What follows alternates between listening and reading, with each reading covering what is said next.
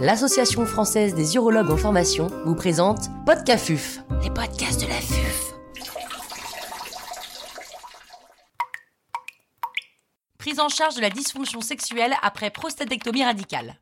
Docteur Antoine Fex, chirurgien urologue, andrologue et sexologue à la clinique Saint-Roch millénaire à Montpellier, nous fait part de son expertise. L'intervenant n'a pas reçu de financement.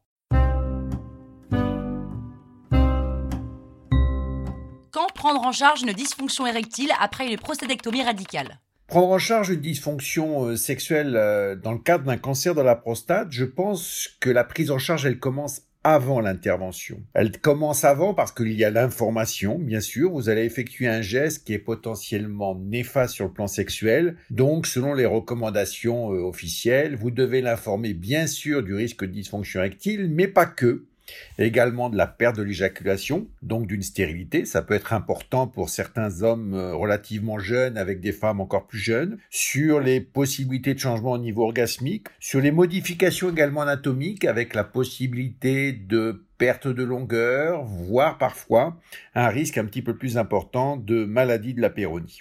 Et ensuite, la prise en charge alors ce, depuis les, travaux de, de qui avait euh, étudié euh, sur le plan histologique l'apparition d'une fibrose post-opératoire assez précoce après prostatectomie radicale à deux mois, classiquement c'est le plus tôt possible. En gros, on revoit les gens en post-opératoire lorsqu'ils n'ont plus de problème, lorsqu'ils sont euh, le plus souvent maintenant grâce aux interventions par euh, célioscopique robot assisté, le moins d'incontinence urinaire, très classiquement dans les deux mois. Quels sont les facteurs prédictifs d'une chance d'une meilleure récupération, notamment de la dysfonction érectile en post-opératoire? Eh bien, il y a trois types de paramètres qui rentrent en ligne de compte. D'abord, avant l'intervention, c'est-à-dire quelle est la fonction sexuelle de base? Est-ce que le patient a une des bonnes érections, une fréquence de rapport sexuel correcte Est-ce que c'est associé à des facteurs de comorbidité, dysfonction érectile, euh, hypertension artérielle, diabète, tabagisme, surcharge pondérale, bref, syndrome métabolique? Et bien évidemment, s'il y a des troubles de l'érection avant l'intervention, il y a plus de chances et de risque d'aggravation euh, après.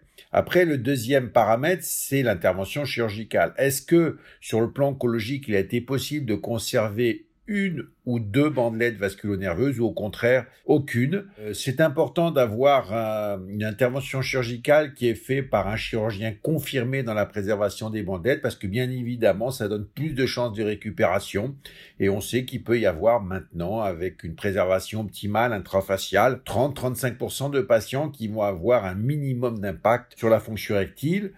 Troisième euh, facteur prédictif, c'est la prise en charge euh, post-opératoire et quel type de prise en charge et la, la, rapidité de récupération. Classiquement, dans les études, en, compte tenu de la neuropraxie des bandettes vasculo-nerveuses en cas de préservation, il faut entre 6 et 15 mois pour commencer à avoir un début de récupération, même si ça, peut être plutôt chez certains. Et lorsqu'il n'y a aucune récupération à deux ans, en général, il y a très peu de chances de récupération. Et pour certains, ça peut aller parfois jusqu'à trois ans. Quelle est la prise en charge idéale sur le plan sexuel en post-opératoire? Alors historiquement, euh, il y a les injections intracaverneuses. Euh, en 1996, Francesco Montorsi de Milan avait publié la différence de récupération lorsqu'il y avait des injections intracaverneuses précoces. Et puis il y a eu comme ça un, vent parmi euh, toute la communauté urologique où il fallait euh, systématiquement faire des injections le plus tôt possible, voire éventuellement même au descendage. Donc c'était le seul schéma, injection intracaverneuse, et on voyait au fur et à mesure la récupération en demandant aux patients d'en faire régulièrement, au moins deux fois par semaine. Ça a changé puisque selon les dernières recommandations, il n'y a pas de schéma type, ni de traitement type. Je crois que l'idéal est d'expliquer aux patients toutes les options. Les inhibiteurs de la phosphodestérase 5, quotidien ou à la demande, les injections intracaverneuses de prostaglandine 1. Il s'intercale maintenant également les prostaglandines 1 intraurétrales avec le Vitaros. Le vacuum, il ne faut pas l'oublier, avec peut-être éventuellement un intérêt pour empêcher la rétraction et préserver la, longueur de la verge. Et même l'implant pénien. Alors l'implant pénien, c'est bien évidemment lorsqu'il n'y a pas de préservation ou alors en cas d'échec euh, de la préservation. Mais je pense que c'est bien de, que le patient soit au courant avant que tout existe, y compris en l'absence de récupération, euh, une option chirurgicale. Quel est le schéma idéal? Ah, il n'y a pas de schéma idéal. Je crois qu'il faut dire aux patients qu'il y a deux objectifs. Premier objectif, c'est maximiser les chances de récupération en dehors du travail de Montorsi en 1996, euh, toutes les études ont failli pour prouver que les inhibiteurs de la phosphodiestérase 5 pouvaient permettre une meilleure chance de récupération. Ceci dit, la plupart des études sont rarement au-delà de 9 mois, voire 12 mois. Euh, la tendance est de mettre euh, un IPDE5 euh, quotidien de type tadalafil de façon à favoriser éventuellement les, je vais pas dire les érections, mais les intumescences nocturnes, et se dire que s'il y a une hyperoxygénation au niveau des corps caverneux, il y a peut-être plus de chances de récupération. Donc le but, c'est d'essayer qu'il y ait des érections ou au moins des intumescences le plus souvent possible. Alors que ça soit IPDE5, Tadalafil 5, éventuellement le vacuum, les injections intra-urétrales, les injections intracaverneuses, à la limite peu importe, mais il faut que, entre guillemets, l'organe fonctionne.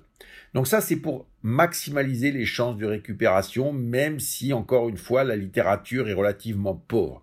Ça peut également permettre de préserver la longueur. Le Tadalafil 5, par exemple, dans l'étude React, avait montré qu'il y avait peut-être 0,9 cm de plus si vous associez du tadalafil 5. Le vacuum pourrait également avoir cet intérêt, même s'il n'y a pas d'études qui le montrent, mais je dirais la, feeling-based medicine, et moi qui prends charge depuis longtemps des patients, je pense que c'est important de leur proposer. Et puis pas hésiter à associer également ces différentes options thérapeutiques. Après le deuxième but, après la, les, récupérer euh, les érections. Le deuxième but, c'est avoir des rapports sexuels. Et là, je crois bah, qu'il faut mettre en face, si le patient veut avoir des rapports sexuels avec une bonne rigidité, bah, le traitement qu'il faut. Et très souvent, les IP2E5 au début ne suffisent pas. Euh, très souvent, il faut aller vers euh, les injections intracaverneuses ou les injections intraurétrales. Et il ne faut pas hésiter en cas de préservation, tous les deux à trois mois, tenter à nouveau un traitement par IPDE5 parce qu'au fur et à mesure de la préservation, ça peut fonctionner mieux à un moment donné. C'est-à-dire que ce qui marche pas à un instant T peut marcher à l'instant T plus 3 mois, T plus 6 mois, etc., etc.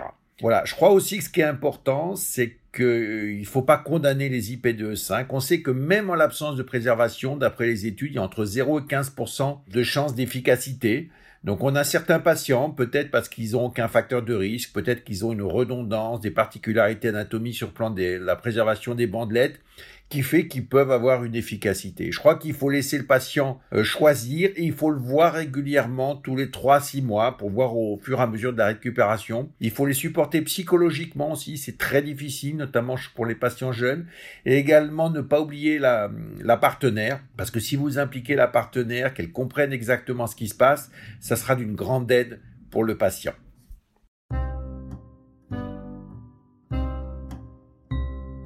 Un grand merci au docteur Antoine Fex pour ses conseils précieux. C'était Podcafuf, les podcasts